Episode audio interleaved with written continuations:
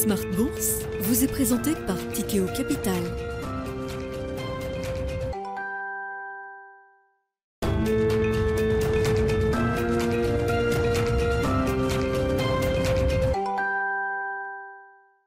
C'est reparti pour Smart Bourse, votre double dose quotidienne de marché en direct sur Bismart. Chaque jour à la mi-journée, 12h30, 13h. Et en fin d'après-midi, la grande édition pendant une heure à partir de 17h en direct, rediffusée à 20h sur Bismart TV.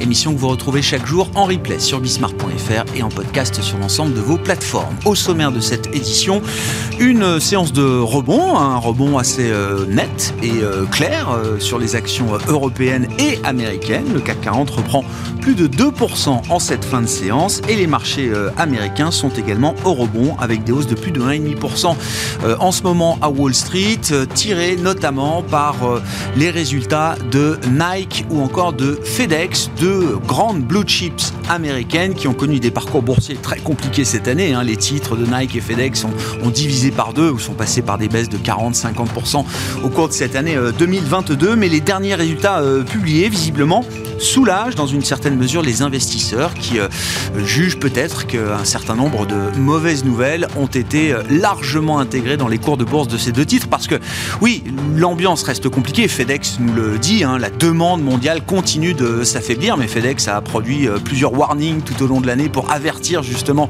sur l'affaiblissement de la, de la, demande mondiale qu'on constate aujourd'hui. Et puis euh, Nike euh, a toujours des problèmes de gestion de stock, même si cette gestion des stocks va sans doute à un moment s'atténuer ou devenir moins problématique. Il y aura encore beaucoup de discount pour les produits euh, Nike afin d'écouler ces stocks qui pèseront sur les marges. Mais là aussi, semble-t-il, hein, ces événements ont été anticipés par les marchés. le titre Nike, d'ailleurs, qui rebondit très fortement de plus de 10% pour une capitalisation boursière autour de 150 milliards de dollars sur le marché américain.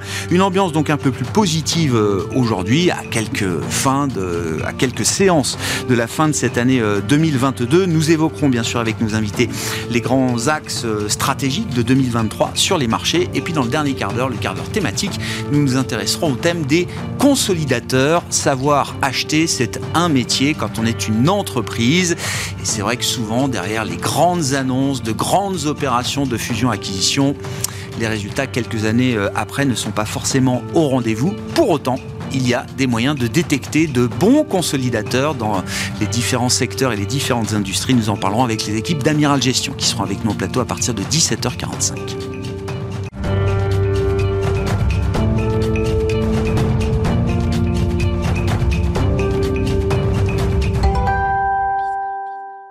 Mais d'abord, les infos clés de marché en cette fin de séance en Europe, avec une hausse qui euh, n'arrête pas de s'accentuer euh, en cette fin de séance. Alix Nguyen et un CAC 40 qui euh, franchit à nouveau à la hausse les 6500 points. En effet, il s'est accentué euh, au fil de la journée dans un volume d'échanges qui reste faible en cette période de trêve des confiseurs. Le marché, dans son ensemble, apprécie euh, les résultats trimestriels de Nike présentés après clôture. Hier, à New York, le titre de l'équipementier décolle.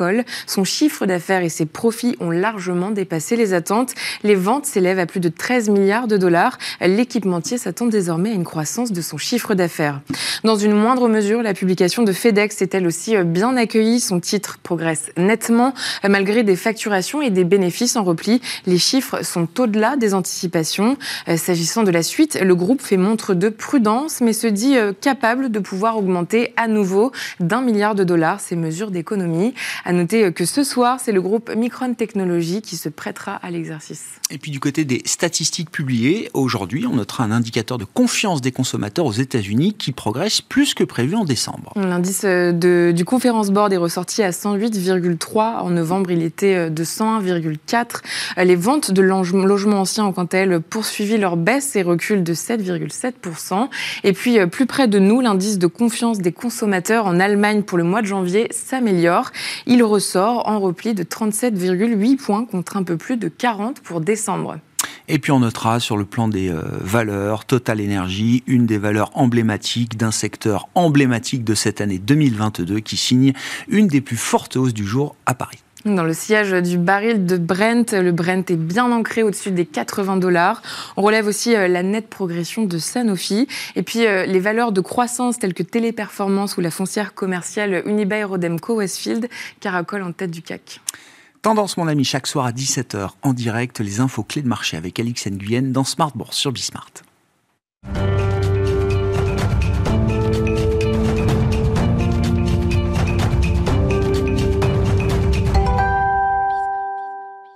Deux invités nous accompagnent ce soir pour décrypter les mouvements de la planète marché. Louis Defel, c'est avec nous, directeur général et directeur de la gestion collective de Gay-Lussac Gestion. Bonsoir Louis. Bonsoir. Merci beaucoup d'être avec nous. J'ai dit euh, non, non, bêtise. Non, c'est non, non, je donne le titre complet. Pierre-Alexis Dumont, directeur de la gestion action et convertible de Groupama Asset Management, nous accompagne également. Bonsoir Pierre-Alexis. Bonsoir Grégoire. Merci d'être avec vous. Vous êtes deux spécialistes de l'univers des small et mid cap et donc on consacrera une bonne partie de cette émission à euh, faire le bilan d'une année très compliquée pour euh, cette classe d'actifs ou cet univers d'investissement et évoquer les perspectives évidemment pour euh, cet univers des petites et moyennes capitalisations boursières. Mais d'abord, un mot quand même des dernières surprises de 2022 et pas des moindres, euh, Pierre-Alexis. 2022 marquera pour l'histoire la fin de l'ère des taux négatifs pour les banques centrales et l'encours de dette souveraine à taux négatif qui à un moment a été à plus de 2000 milliards, je parle de la dette mmh. publique, est revenu quasiment à zéro on ne pensait pas pour autant que l'île japonaise, l'îlot nippon, allait craquer. Et finalement, c'est peut-être ce qui est en train de se passer. Depuis 48 heures, les spéculations vont bon train sur l'idée que la Banque du Japon, elle aussi, pourrait peut-être, à un moment, décider d'envisager de sortir des taux négatifs. Et eh oui, Grégoire. non, mais je, mets un peu d'emphase, mais c'est quand même un moment euh, inédit. Ah ouais, oui, ça fait longtemps. Non, non, ça fait longtemps. Non, mais euh, je pense qu'il y a un grand enseignement derrière tout ça, c'est que euh, ça a beau être une île, le Japon est, est interconnecté mondialement, et donc à un moment ou un autre, quand, quand le monde entier remonte ses taux, euh, des politiques qui sont très à l'opposé finissent par vous coûter de plus en plus cher de, sur, le soutien. Parce que dans les deux mesures annoncées, il y a une mesure qui est une mesure d'assouplissement et il y a une mesure qui est, qui est de dire je vais acheter encore plus, tout simplement. Mais ça, c'est pas un choix. C'est imposé. C'est-à-dire que s'ils veulent rester dans euh, leurs guidelines de, euh, de euh, contrôle de, la courbe niveau des taux. voilà, de, courbe des taux, ils sont obligés d'augmenter les. Le problème de, la stratégie de contrôle de la courbe des taux, c'est que ça oblige parfois à dépenser beaucoup d'argent, de yens en l'occurrence, pour maintenir le canal autour de, des, taux, des taux obligataires. Et, donc, grosso modo, ce qui, ce qui ça, ça veut juste dire qu'en relatif, la, politique euh, monétaire de la, Banque centrale japonaise était plus tenable, ou en tout cas était trop coûteuse par rapport aux gains qu'ils en tiraient.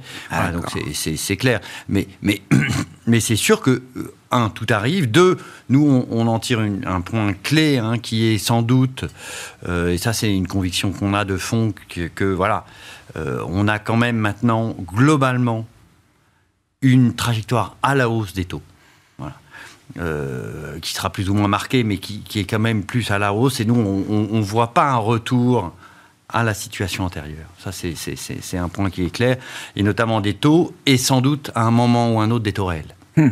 Parce que vous allez avoir un deuxième effet qui sera un effet important, qui, qui va être, disons, le désengagement partiel des banques centrales sur la liquidité mondiale. Et ça, vous avez toujours autant, voire plus, d'émissions Bien sûr. Sur lequel donc vous avez un afflux de monnaie et en général, quand vous avez de l'offre et finalement une demande qui, qui va rester stable, euh, ou voire même si elle monte un peu, ça devrait ajuster les, niveaux de taux Donc ça, vraiment, c'est des points que nous, on a, on a en toile de fond et qui, pour nous, ce point-là confirme euh, notre conviction de, moyen long terme qui, qui, est que voilà, dans un monde où on a besoin euh, d'investissement, on a besoin de financement, voilà, les taux réels devraient, à, moyen terme, avoir tendance à remonter légèrement.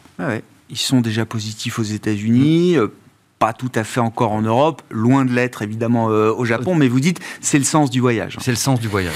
À plus court terme, le mouvement de la, le signal envoyé par la Banque du Japon cette semaine, conjugué au discours et au signal politique extrêmement agressif envoyé par la Banque Centrale Européenne la semaine dernière, lors, de cette dernière réunion de, l'année, est-ce que ça laisse entrevoir que le pic d'agressivité globale des banques centrales, le pic hawkishness, est encore devant nous?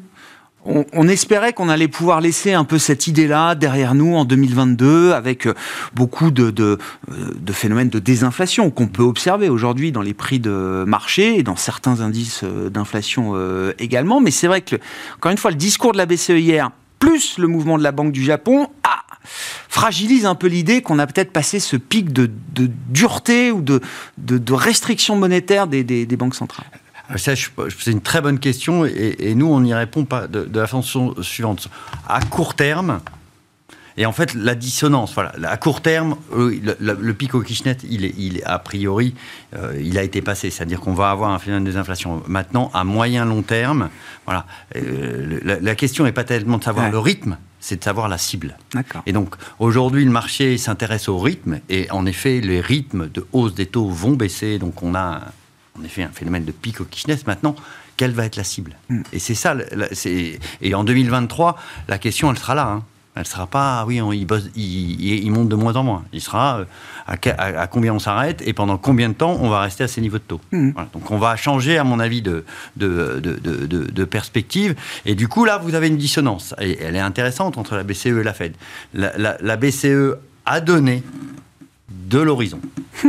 que, et donc est sorti du data quoi du fait d'être dépendant des, données en disant bah moi je, de toute façon je vais monter deux voire trois fois mes taux sur l'année prochaine voilà parce que j'ai la conviction qu'il faut euh, voilà avoir une, politique assez longue de resserrement monétaire pour contrer euh, l'inflation. La Fed n'est pas dans ce dans, dans, dans cette vision là elle dit on a beaucoup monté, on va attendre, on va attendre de voir, donc ne veut pas donner de visibilité. Et, pour moi, voilà, c'est une dissonance, voilà. mais ça ne veut pas dire qu'on, et nous on n'y croit pas du tout, on aura une désynchronisation des deux. C'est-à-dire qu'à un moment ou un autre, voilà, les phénomènes, ils sont globaux, donc vous allez vous retrouver. D'accord.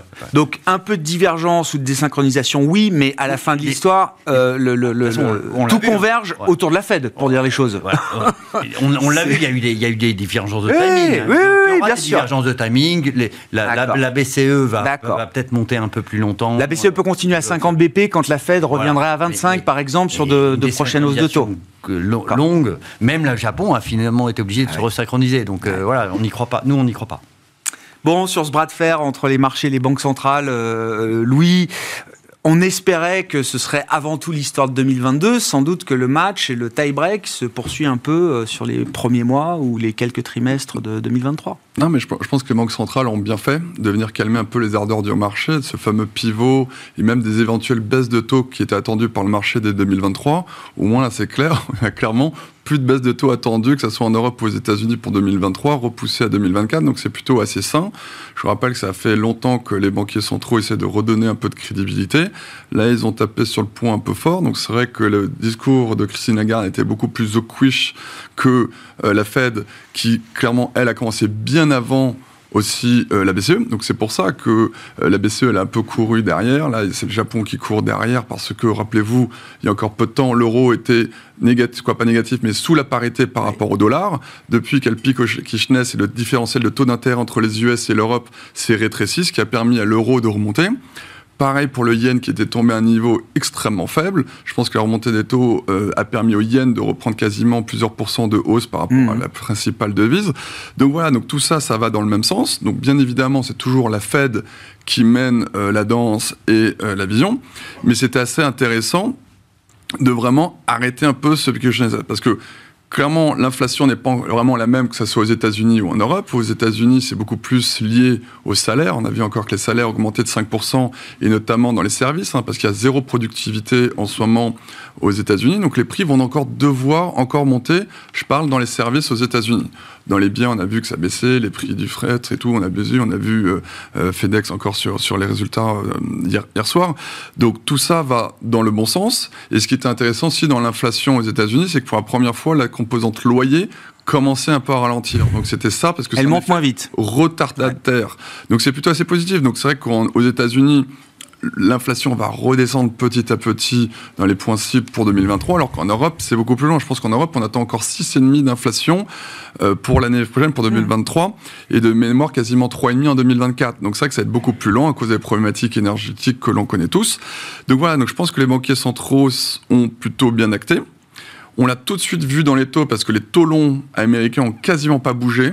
Donc même la courbe des taux s'est encore continué inversée, alors qu'il y a eu un vrai repricing en Europe. Vous avez vu, le Bund a fortement monté. Toutes les dettes européennes, notamment françaises, est quasiment montées. Je crois qu'on a 2,80 aujourd'hui ah sur le taux 10 ans français.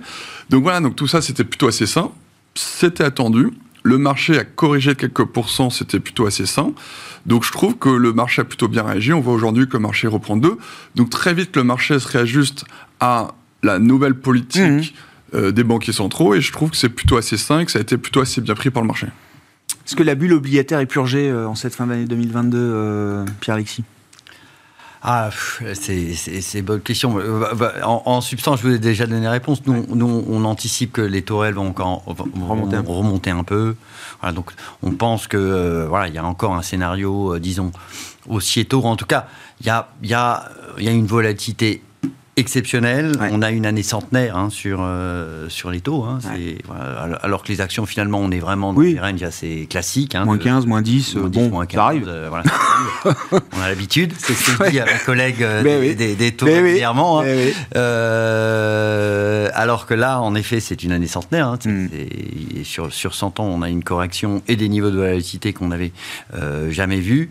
Voilà, donc clairement, nous, sur cette partie-là, reprendre de la duration aujourd'hui, ça nous semble à moyen terme pas, voilà, pas souhaitable. Après, il y aura beaucoup de volatilité, donc il va falloir en effet avoir de la flexibilité par rapport Mais à ça. ce point sur la volatilité est, intéressant. Donc on a découvert euh, le MOVE, hein, évidemment, donc l'indice de volatilité des marchés obligataires aux États-Unis. Euh, oui, dans, cet univers que vous décrivez, pour le moyen long terme, euh, les taux seront structurellement plus élevés, et la volatilité des marchés obligataires sera plus importante que ce qu'on a connu euh, dans le cycle précédent où on a, dans, dans, dans le, sous le coup de l'action des banques centrales, la volatilité était euh, toujours très faible sur ces taux. Non, mais vous aviez un marché dirigé, donc il n'y avait pas de volatilité des taux. Euh, la réalité, vous n'aviez pas de. Non, non, on aura des, des, retours à des volatilités. Alors pas des volatilités aussi extrêmes. D'accord, que ce qu'on a pu voir. Hein, D'accord.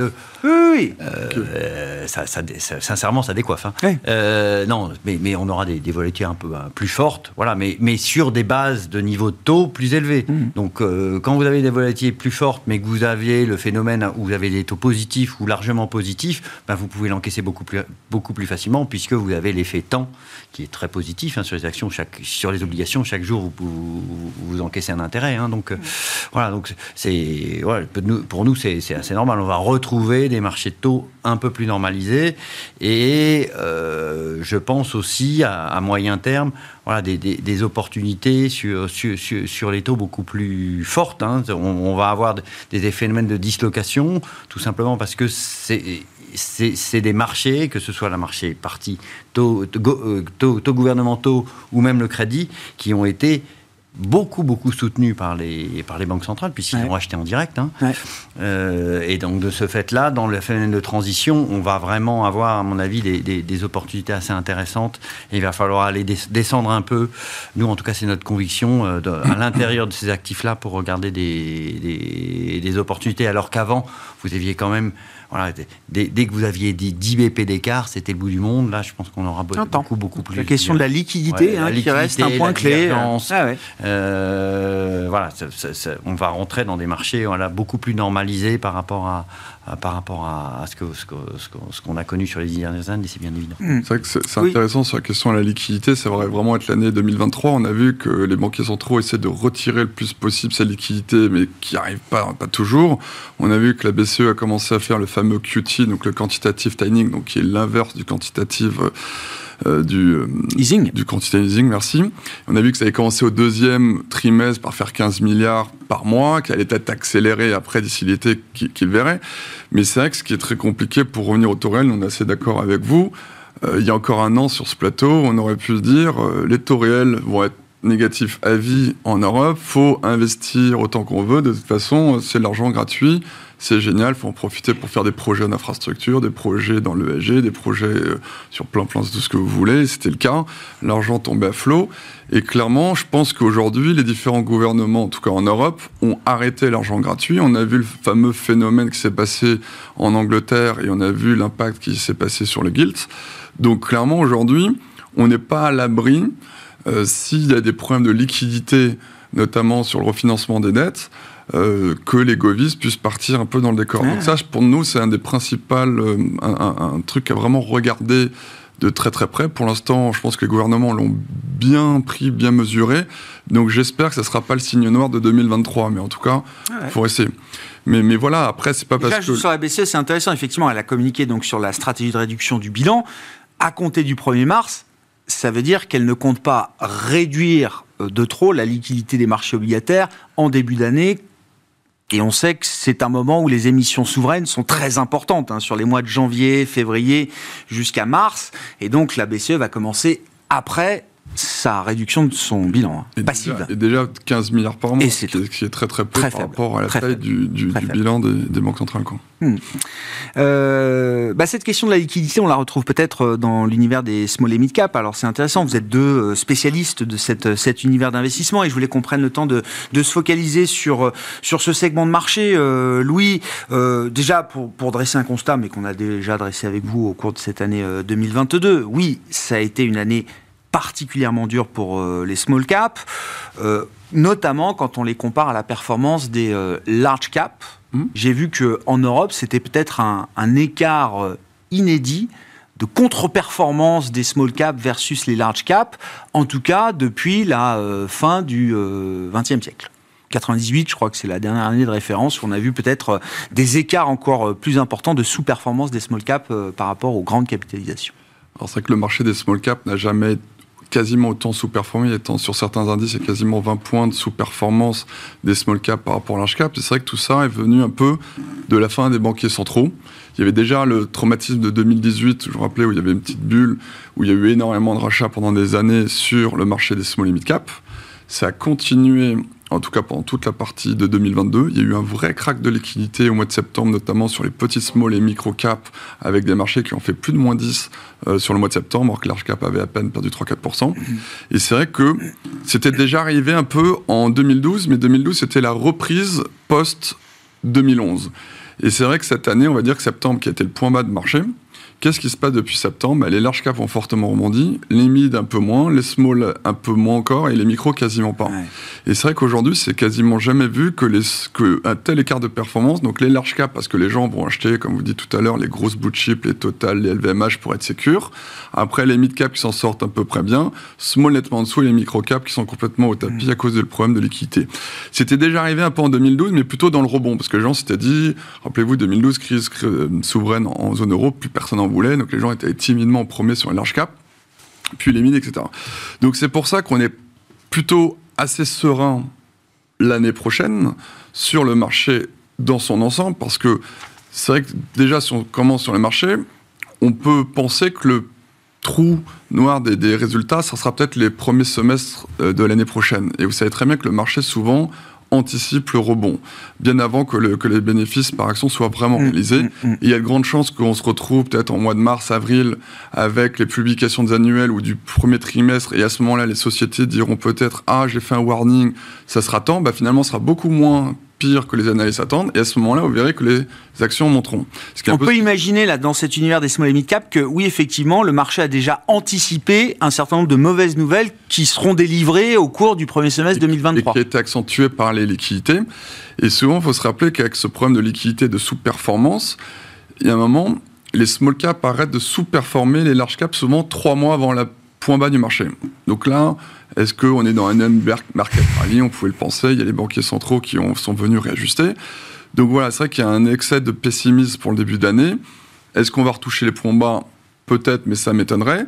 En tout cas, voilà, ce qu'on dit, c'est qu'aujourd'hui, réinvestir dans les small caps, on pense que le point bas de la sous-performance est derrière nous. Donc aujourd'hui, cette classe d'actifs ne va plus sous-performer, en tout cas à court terme. Ah Elle ne surperformera peut-être pas dans les prochains mois, mais au moins le mal est fait.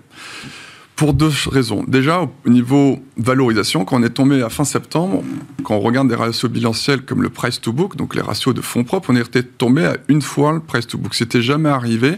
Il n'y a qu'en 2008-2009, on était passé en dessous.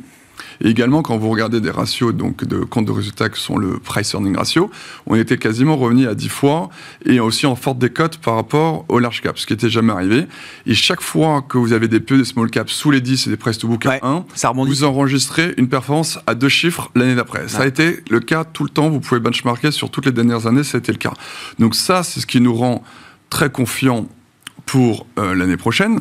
Et aussi, qu'est-ce qui expliquera la surperformance? Donc là, à court terme, tant qu'on a encore des incertitudes sur le pico Kishness qu'on parlait tout à l'heure, on se dit au moins plus de sous-performance.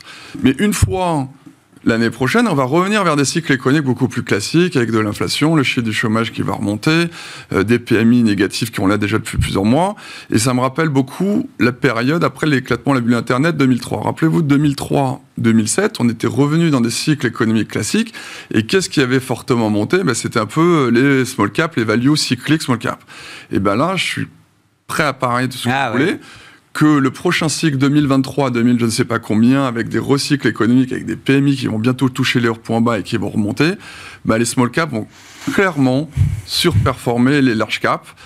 Peut-être, vous savez quand ça se passe, la surperformance est souvent très rapide au début. Je sais que souvent les gens arrivent tard. Aujourd'hui, il y a eu tellement de rachats encore cette année depuis 2018 qu'il n'y a quasiment plus du tout d'actifs mmh. small cap. Je ne sais mmh. même plus qu'il y a encore des small caps mmh. aujourd'hui en portefeuille. C'est que quand ça repart, ça repart vite. Et surtout, c'est quelque chose qui va être fait euh, quand les flux vont revenir. Parce qu'aujourd'hui, les flux ne sont pas encore là, mais dès qu'on va toucher un point bas sur les PMI et que les flux vont revenir, la surperformance va être criante à ce moment-là. Bon, le constat de fin d'année que vous dressez sur cet univers d'investissement, euh, Pierre-Alexis, alors beaucoup a été dit déjà par, euh, par Louis, mais encore une fois, quand vous regardez les métriques, alors performance boursière, les métriques de valorisation aussi de cet univers en Europe, euh, est-ce que oui, est-ce que la décote est exagérée? Est-ce qu'on est tombé sur des, des points de décote extrêmes? Sur cet univers d'investissement euh, en particulier Ou est-ce qu'il y a matière à s'interroger sur euh, bah, ce qui faisait un peu la thèse structurelle des euh, small et mid cap L'idée qu'il y avait de la surperformance et que ces boîtes-là, effectivement, sur longue période, surperformaient les, grandes, les grandes valeurs. Ça fait une paire d'années qu'on ne le constate plus. Exactement.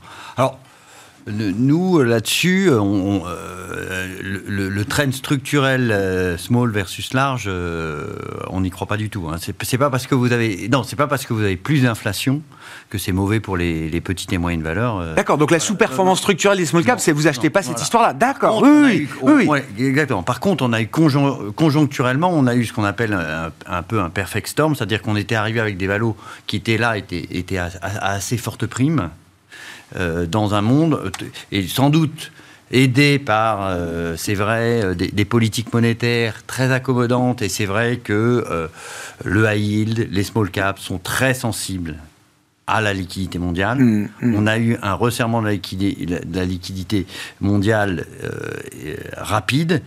Et plus un, point quand même qu'on cite assez peu, mais qui est important, qui est l'aspect sectoriel. Voilà. Vous avez euh, un tiers, hein, pour nous, hein, la sous-performance qui est expliquée par l'aspect sectoriel. Il y a un manque d'un de, certain nombre de secteurs, notamment le secteur énergétique, mmh. qui fait que. Euh, voilà. Donc, un tiers, c'est ça. Deux tiers, pour nous, bah, c'est euh, les, multiples qui se sont ajustés.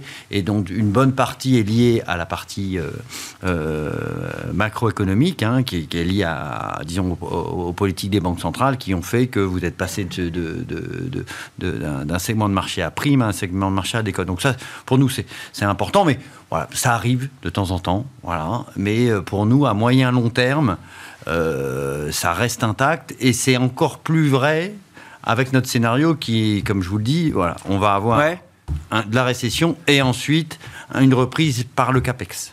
Et le, CAPEX, c'est mieux que la conso pour les small cap. Hein.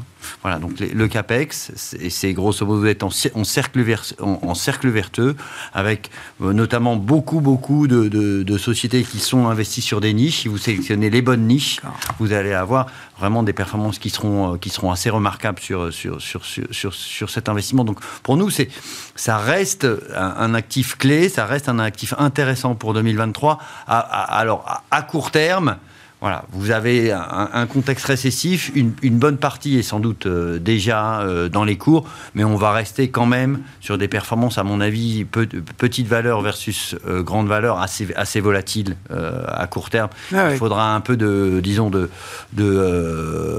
d'allant, notamment économique, pour que Oui, il faut retrouver un peu d'appétit. Oui, oui, j'entends bien. Anticiper, mais, l'idée structurelle que cette classe d'actifs, cet univers d'investissement mérite une prime, oui, c'est vous elle n'est pas abandonnée parce que là, on a la une. prime, elle se justifie que si vous avez la croissance. Donc euh, voilà. Donc là, là, clairement. Et donc nous, là-dessus, et c'est vrai que souvent les petites et moyennes valeurs, c'est assez commode, sont traitées comme un actif à part entière. Ouais, une classe Vous avez d'actifs, quoi. 3500 valeurs. Ouais. Et, et dans ces valeurs-là, il y a beaucoup de risques propres à l'entreprise. Voilà. Quand, quand vous avez acheté BASF, vous achetez la chimie. hein. Ouais. Donc, J'entends. Leader mondial de la chimie, mondial. on achète le secteur. Voilà, le secteur.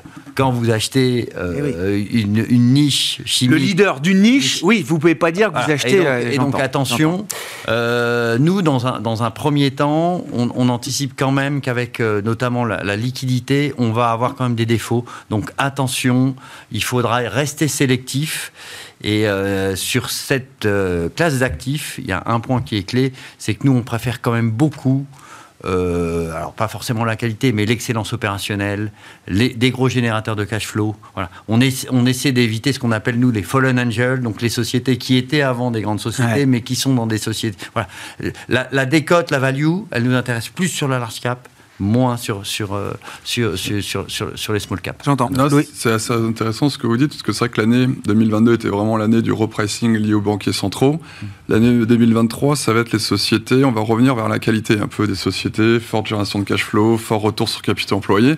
Très souvent, c'est des valeurs qui pouvaient avoir des forts PE qui se sont souvent fait massacrer. Et c'est ça ce qui est intéressant dans le marché euh, des small caps, parce que là, un peu tout a été envoyé avec euh, l'eau du bain, donc il y a des valeurs encore de très forte qualité. C'est vrai que Beaucoup de gens connaissent Interparfum. Interparfum, ce Ouais. matin, a encore annoncé Oui, une licence Lacoste. Lacoste. Lacoste. Ils ont Ouais. payé 90 millions pour Ouais. acheter à Coty. Voilà, le titre prend encore 7 ou, 7 ou 8% aujourd'hui. Il y a des choses à faire. Et c'est vrai que souvent, euh, il y a toujours le même consensus qui, pour moi, est faux. C'est dire que quand il y a une récession, quand il y a une crise, les small caps vont moins bien s'en sortir que les large caps. On le dit pas que pour les small, hein. on le dit pour les banques, on le dit pour plein de choses. Hein. pour les banques, pour les choses. bah oui. Mais après, sur certaines, bien évidemment, celles qui sont mal gérées, mais il y a des très belles valeurs comme Interparfum, je citais, ou même il y en a beaucoup d'autres que- qu'on aime beaucoup, qui s'en sortent vraiment très bien. On avait vu pendant le Covid, tout le monde disait Ah oui, ça va être beaucoup plus dur pour elles pendant le Covid. Bah non, elles étaient beaucoup plus agiles. Souvent, elles sont plus petites. Nous, on est très investis sur le secteur des ESN, vous savez, les anciens services euh, informatiques, des sociétés comme Oben, Neuron, Ouais. Sword, qui ont même affiché des croissances organiques, même pendant, euh, quasi en tout cas pour Neuron et Sword, pendant le Covid, organique positive. Alors qu'un Cap Gemini qui est beaucoup plus haut, qu'on aime bien, est beaucoup plus compliqué à manœuvrer et fait une performance boursière bien plus négative cette Mhm. année que certaines. Donc c'est pour ça qu'il y a beaucoup de choses à faire euh, dans les small caps. Notamment au niveau des valorisations, c'est vrai qu'il y en a quelques-unes, il y a pas mal de small cap dans les consommations discrétionnaires. On a vu piscine des joyaux, on a vu après le Covid, les gens achètent moins de piscines, notamment parce qu'ils sont pas mal en Allemagne avec ce qui se passe. euh, Donc le titre a mal réagi. Euh, et on voit que les, les gens sont un peu tendus. C'est vrai que sur small cap, on a une société qu'on aime beaucoup qui s'appelle euh, par exemple Virba qui est dans la santé Bien sûr, animale. bien sûr. Ils ont annoncé un peu plus de capex pour la croissance future, donc des investissements futurs, comme vous parlez très justement. Donc là, le titre est injustement sanctionné parce que tout de suite, les gens regardent très vite à 2023 et ils oublient de regarder beaucoup plus tard. Donc c'est pour ça qu'on considère la classe d'actifs positive pour l'année prochaine et c'est surtout, comme vous dites, il va vraiment revenir vers la qualité, sociétés qui, qui ont vraiment des cash flows positifs. Quoi. Pierre-Alexis. Et un point qui est clé, hein, qui est souvent cité par les, les managers des, des petites et moyennes valeurs, c'est les fusions-acquisitions. Alors, ça joue dans les deux sens. C'est-à-dire que ça, ça peut jouer comme des, des, des sociétés petites et moyennes valeurs qui sont rachetées. Ouais. Ça, il faut. euh, donc ça, ça joue. hein, on en a eu quelques. Oui, oui, On est toujours content d'avoir hein. une cible euh, d'OPA. Oui, ça c'est la cerise sur le gâteau, c'est Ah, le jackpot, la loterie. euh. Mais ça joue surtout. Eh oui. On, y a, On va parler des consolidateurs, hein, dans le dernier quart d'heure. consolidateurs, Eh, je pense que c'est un, un très beau thème Ah, parce que vous avez beaucoup beaucoup de sociétés d'excellente qualité qui font ce qu'on appelle des acquisitions euh, bolt-on, donc des petites acquisitions pour grossir au fur et à mesure. Et c'est vrai qu'il y avait de plus en plus de mal à investir pour deux Bien raisons. sûr. Une, la concurrence des fonds de mon côté. Ah oui, oui. Ah, oui. Donc, qui faisait beaucoup, Ah, oui. beaucoup monter les valorisations. Donc, ils avaient du mal maintenant à trouver des, des choses qui rentraient, disons, dans, leur, euh, dans, dans, dans, dans- dans leurs objectifs, disons, de, de retour sur investissement. Ça, c'est le premier point. Donc, et donc, avec la baisse des valorisations qu'on peut attendre, puisque moins de concurrence à l'achat, eh ben, qu'est-ce qui va se passer? C'est que vous allez avoir beaucoup plus de gains via l'intégration réussie de l'entité. Bien sûr. Donc, euh, donc du, du coup, vous allez vous retrouver dans des phénomènes de, de- de- de croissance externe qui sont très positifs. Euh, L'un des meilleurs euh, exemples sur, cette partie, c'est Eurofins. Voilà, vraiment, dans, dans le business model d'Eurofins, C'est de la croissance Ah oui, oui, très oui, c'est structurel. Et ils avaient de plus en plus de mal à, à- à rentrer dans le. Dans, dans- dans- et là, maintenant, ils, ils auront moins de concurrents. Donc, de tous ces, tous ces business-là qui sont des business qui historiquement ont été extrêmement euh, succès, euh, euh, porteurs de succès. Mmh. On considère que ça, on va retrouver ça. Et dans ce contexte-là, ça pousse encore vers des sociétés, en effet, qui ont du cash, qui sont des, à, forte génération de cash flow. pourquoi? Parce que eux, ils pourront encore emprunter et ils auront des capacités aussi d'investir de, de, leurs fonds propres. Les autres, ce ne sera pas le cas quand vous disiez euh, les small cap ou small et mid cap, euh, c'est plus une histoire de capex que de consommation, ça veut dire que c'est des sociétés qui sont plus B2B d'une certaine manière, qui vont mieux profiter des grands cycles d'investissement qui, euh, qui s'annoncent C'est ce qu'il faut comprendre Ou c'est des boîtes qui ont une meilleure capacité à investir, qui sont dans un investissement permanent, alors soit de la croissance externe, soit de, du capex réel, de l'investissement productif. Ah, alors, moi, ce que j'entends, le, le, le, le, cycle d'avant a été ainsi vraiment porté par la consommation, où vous avez une concentration de la création de valeur ajoutée sur 100 valeurs dans le monde. Ouais, Des valeurs de grande consommation. Euh, voilà, mais je mets les plateformes, les, euh, les réseaux sociaux, etc. Et donc il y a eu une concentration, et, et, on l'a vu d'ailleurs sur, sur la performance des styles de gestion, puisque c'est vraiment, c'est assez concentré sur une typologie de valeur très particulière qui a fait que, que vous aviez acheté en 2010 et, que vous portiez jusqu'à jusqu'à 2020 euh, et, et, de toute façon fallait jamais les fallait jamais les vendre. Là-dessus, quand vous êtes sur le du capex, vous avez une, économie qui est beaucoup plus diversifiée. Mhm. qui il se passe beaucoup plus de choses. On investit dans, euh, sur la partie euh, green, qu'on connaît, mais vous allez avoir l'investissement dans l'infrastructure. Et, là, là-dessus, vous allez avoir plein de, de, sociétés qui sont euh, focalisées sur les niches, dont on va avoir. j'entends. Un bon exemple aujourd'hui, c'est GTT. Voilà, tout le monde en parle. Voilà, c'est une, un leader mondial sur une niche. Voilà, on en a besoin. Bon ben voilà, et on va avoir ces phénomènes-là tout le temps. C'est-à-dire qu'on va avoir besoin de ah, de câbles, de câbles, de, câbles, on va avoir besoin. C'est plus la même croissance. donc ce sera plus du tout la même croissance, donc une, une croissance beaucoup plus diffuse, qui est d'ailleurs bien, bien meilleure hein, pour le fonctionnement de l'économie.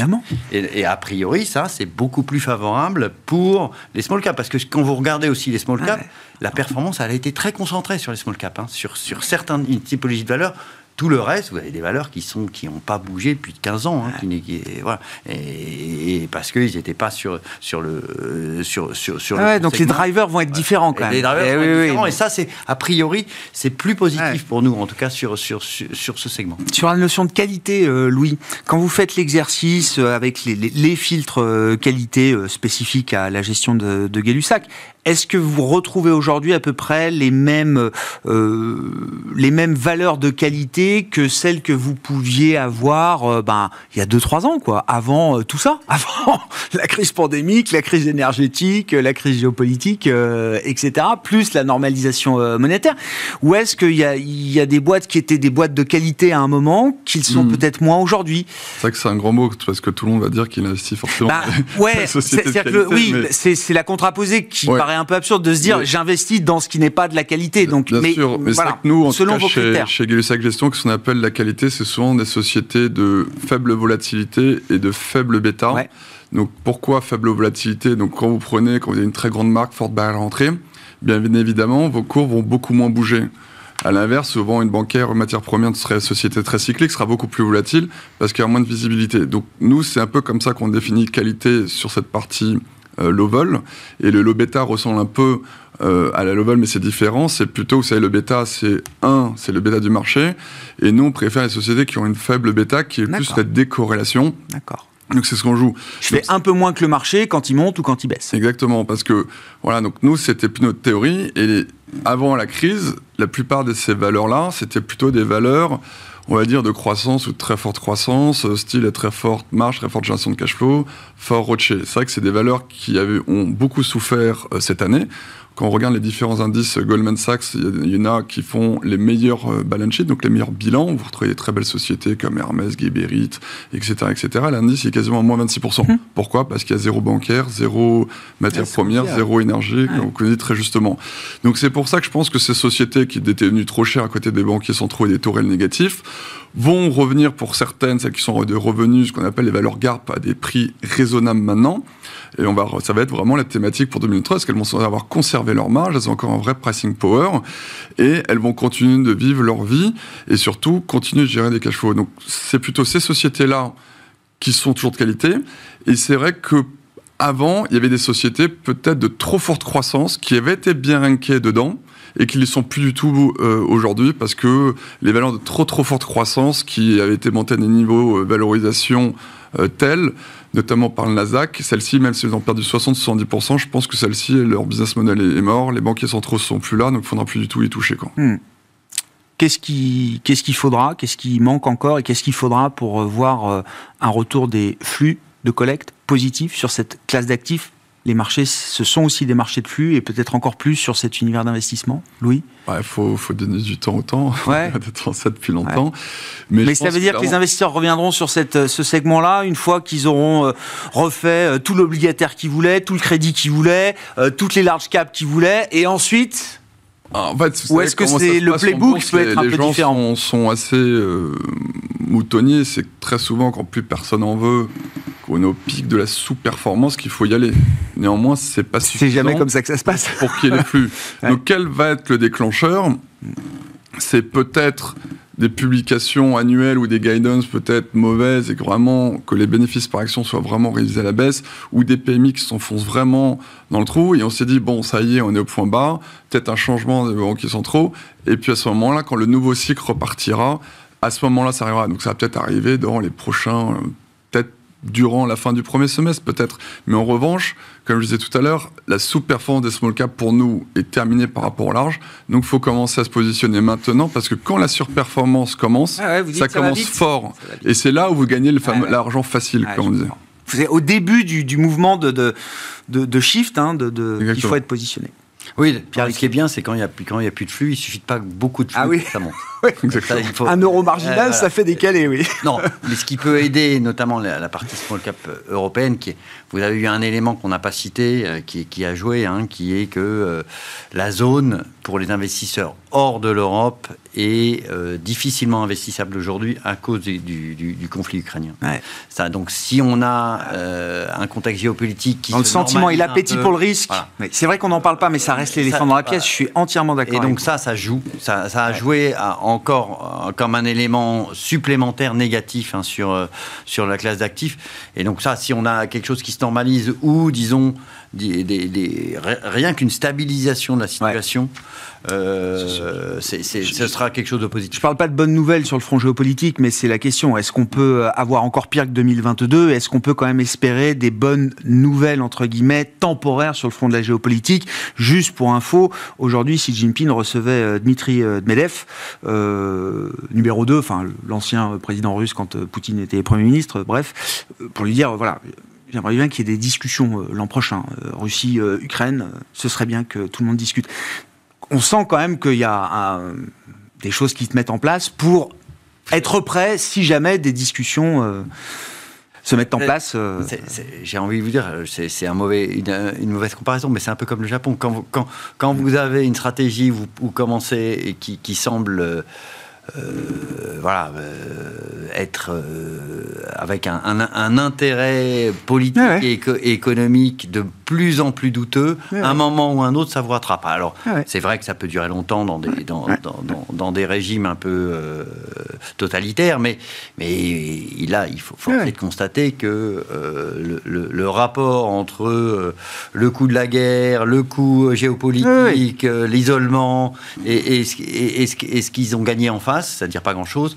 Et il est très très mauvais pour l'instant. Hein. et donc ça, et je rappelle, hein, l'URSS a fini par arrêter l'Afghanistan. Alors s'ils ont mis du temps, hein, mais euh, parce que c'était catastrophique. Euh, toutes ces interventions-là, en général, historiquement, euh, sur le XXe siècle, ça a été quand même des catastrophes, que ce soit faites par les Russes, par les Américains. Euh, voilà, c'est bon. malheureux, mais donc faut espérer, en effet, qu'ils retrouvent la raison assez rapidement et qu'il y, ait des bases de discussion. Ce serait, ce serait quelque chose de très positif. On se réserve l'espoir, effectivement, que sur le front de la mm. géopolitique, les choses puissent au moins se détendre temporairement, à commencer sur le terrain et peut-être au-delà en 2023. Merci beaucoup, messieurs. Merci d'avoir été les invités de Planète Marché ce soir. Pierre Alexis Dumont, directeur de la gestion action et convertible de Groupama Asset Management, et Louis de Fels, directeur général et directeur de la gestion de Gay-Lussac Gestion.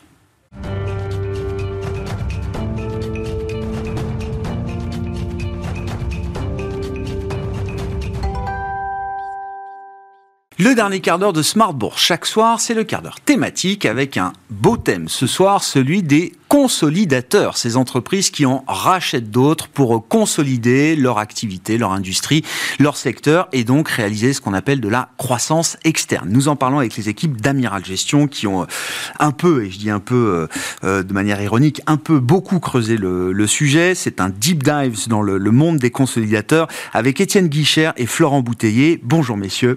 Vous êtes tous les deux gérants chez, euh, chez Amiral Gestion.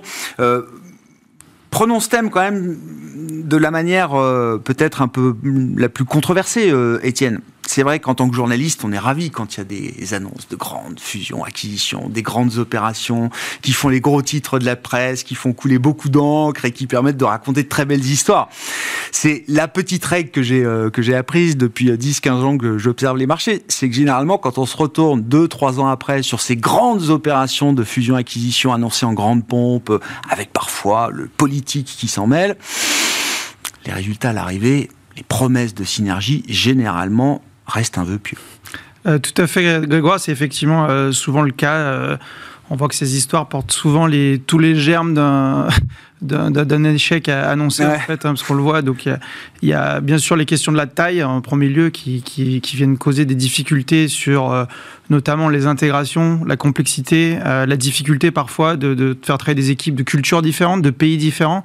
Donc, ça, c'est vrai que c'est un vrai sujet. Donc, on peut avoir des, des temps d'intégration qui sont très, très longs. Euh, qui va avec la taille, il y a souvent sur des actifs un peu de qualité une guerre aux enchères. Et puis on connaît nos amis euh, qu'on aime beaucoup, des banquiers d'affaires qui, sont là pour faire monter les enchères, mais à juste titre, le vendeur veut le meilleur prix possible. Mm. Donc c'est vrai qu'on n'a pas souvent les meilleurs prix, euh, puisqu'il y a des enchères, il y a des, des, tierces parties qui, qui, ont intérêt à ce que la, la valeur elle monte.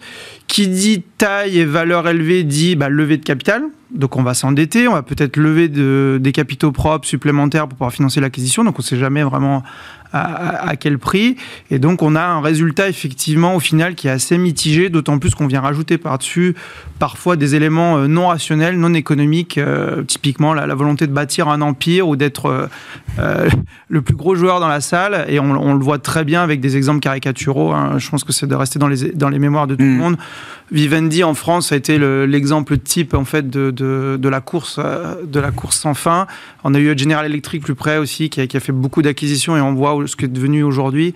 Donc c'est vrai que c'est, il faut se méfier. Les résultats ont été aussi euh, benchmarkés par des, études académiques hein, qui montrent que les résultats, bah, au final, tout du moins pour les grosses acquisitions, sont mm. Pas si bons que ça. Il y a quand même beaucoup de destruction de valeur. Donc c'est vrai que c'est, faut faire attention quand on voit dans la presse en fait. Ouais, ouais, c'est ça. Et c'est donc un thème qui mérite euh, un peu d'expertise, euh, Florent. vous avez regardé effectivement les caractéristiques des, des bons consolidateurs. Qu'est-ce qui fait qu'une entreprise sait acheter une autre entreprise.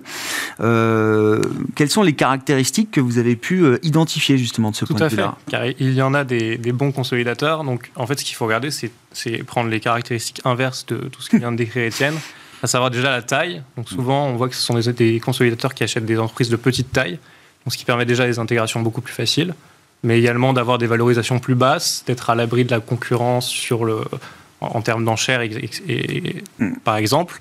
Et on voit souvent aussi que c'est des acquisitions qui sont sourcées en interne, c'est-à-dire que euh, elles viennent du réseau de l'entreprise, donc que ce soit les fournisseurs, les clients, les connaissances, ce qui fait qu'il y a une relation qui se crée avec ces cibles et que finalement euh, on obtient un meilleur prix et c'est beaucoup plus facile à intégrer quand vous connaissez l'entreprise depuis 4 ans, 5 ans, plutôt que d'une enchère euh, sur une entreprise que vous connaissez depuis 6 mois.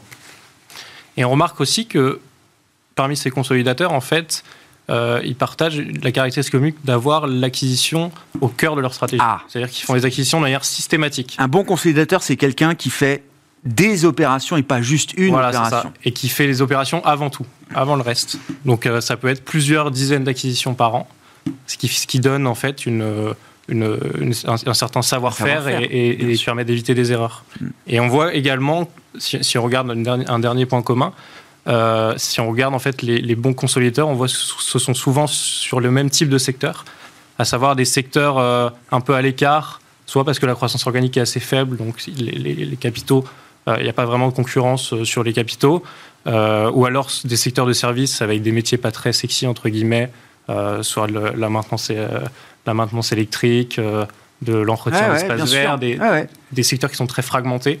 avec beaucoup d'acteurs locaux et, et, qui attire en fait peu de monde.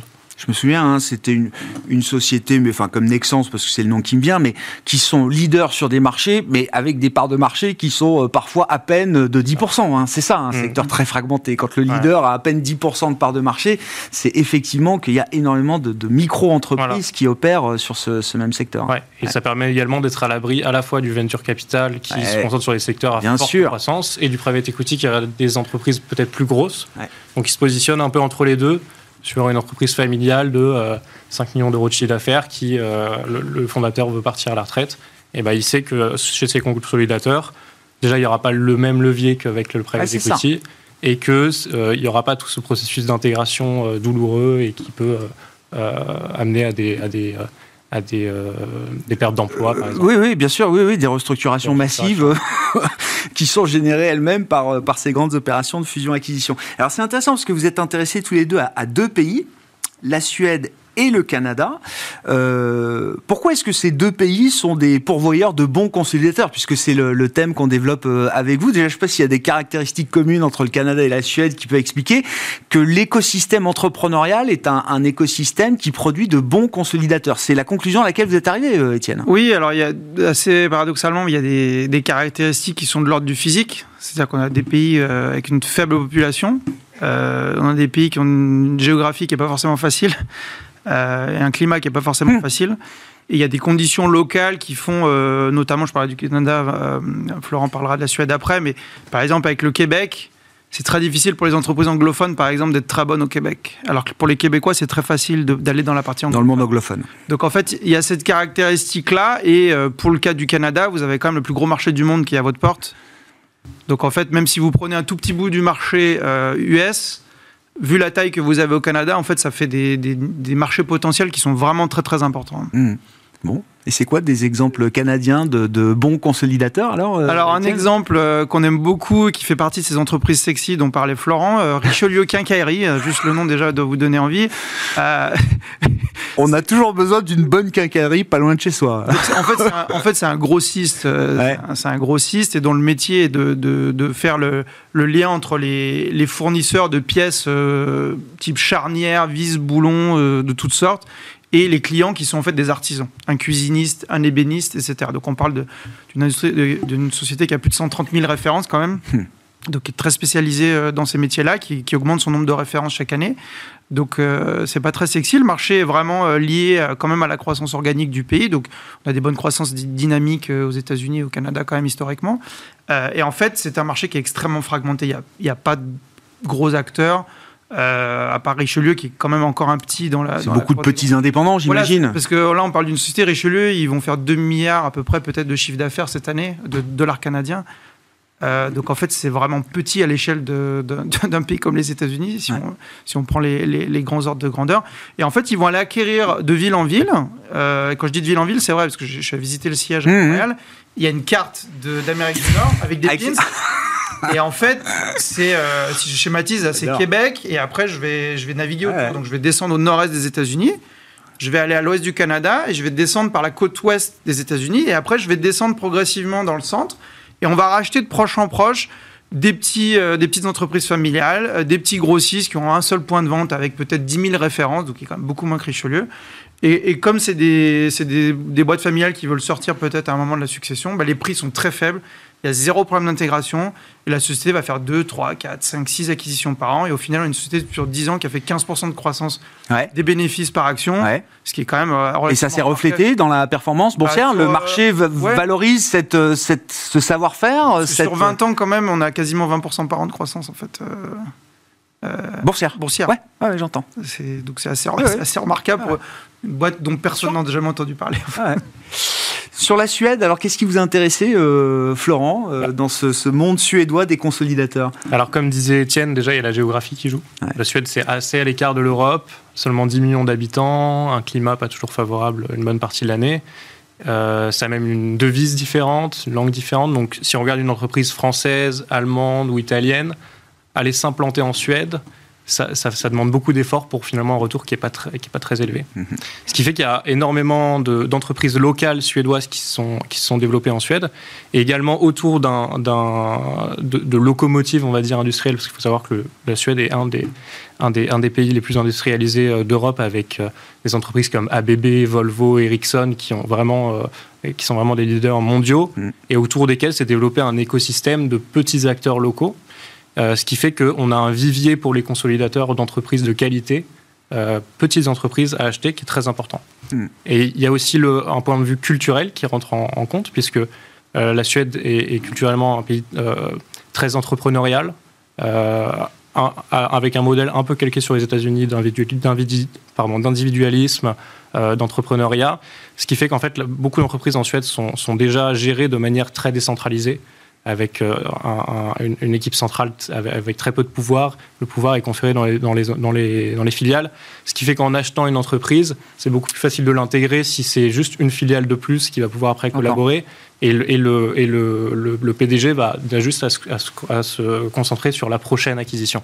Donc mmh. c'est, et, on va même plus loin que le Canada en termes de, de décentralisation, c'est-à-dire qu'il y, y a, même, on peut dire qu'en Suède, pour la plupart des consolidateurs, il y a zéro intégration. C'est-à-dire qu'ils achètent une entreprise, ils, leur disent continuez à vivre comme vous viviez avant. Nous, on s'occupe d'acheter la prochaine. On, vous a sélectionné parce qu'on croit en votre modèle, etc. Et, ça donne des très, très bons retours sur, euh, sur euh, investissement, puisque, euh, comme, je, comme on disait, les multiples d'acquisition sont très faibles. Ah et si on regarde, par exemple, si on, pour donner un exemple, il y a Bergman Beving qui était un des premiers consolidateurs en Suède qui a été créé en 1906 et qui euh, historiquement importait des produits euh, industriels européens et internationaux, puisque les, internationaux ne venaient pas en Suède, ah les importaient et les adaptaient au marché suédois. Et il y a beaucoup d'entreprises similaires qui se sont développées au début du XXe siècle. Ils ont consolidé tout ce marché. Et euh, si on investissait à l'IPO en 1976, c'est pareil, c'est 22% par an depuis. Euh, donc ça fait quand même x 10 bien sûr. Je vous laisse faire bien sûr, c'est des stratégies ouais, ouais, très euh, régulières en fait. Ça. Euh, systématiques. Et systématiques. En éliminant le risque d'intégration. Ah ouais, j'entends. Qu'est-ce qui fait, pour conclure avec vous, Étienne, la, la discipline quand même de ces, de ces entreprises et de ces PDG hein? Je comprends que c'est la mission du PDG finalement, parfois qu'on lui donne, d'aller choisir, sélectionner des, des entreprises. Il y a quand même le terme de sélection, c'est-à-dire on n'achète pas tout.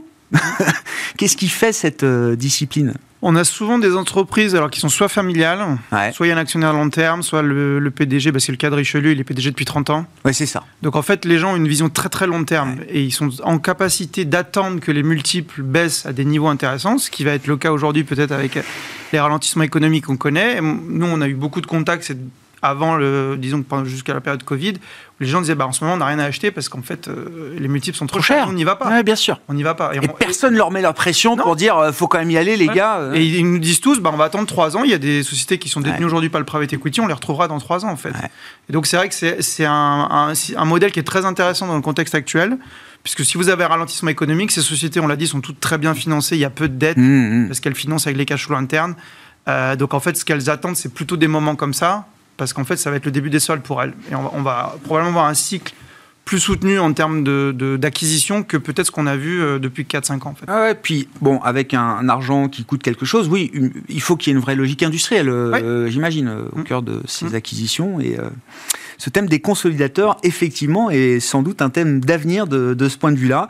Euh, C'était un plaisir de l'aborder avec vous, euh, messieurs. Merci beaucoup d'être euh, venus nous faire partager votre réflexion et l'expertise que vous avez sur ce, ce, domaine et ce thème d'investissement. J'appelle ça un thème, hein, les consolidateurs. Étienne Guichère et Florent Bouteiller, gérant chez Amiral Gestion, étaient les invités du quart d'heure thématique de Smart Bourse ce soir sur Bismart.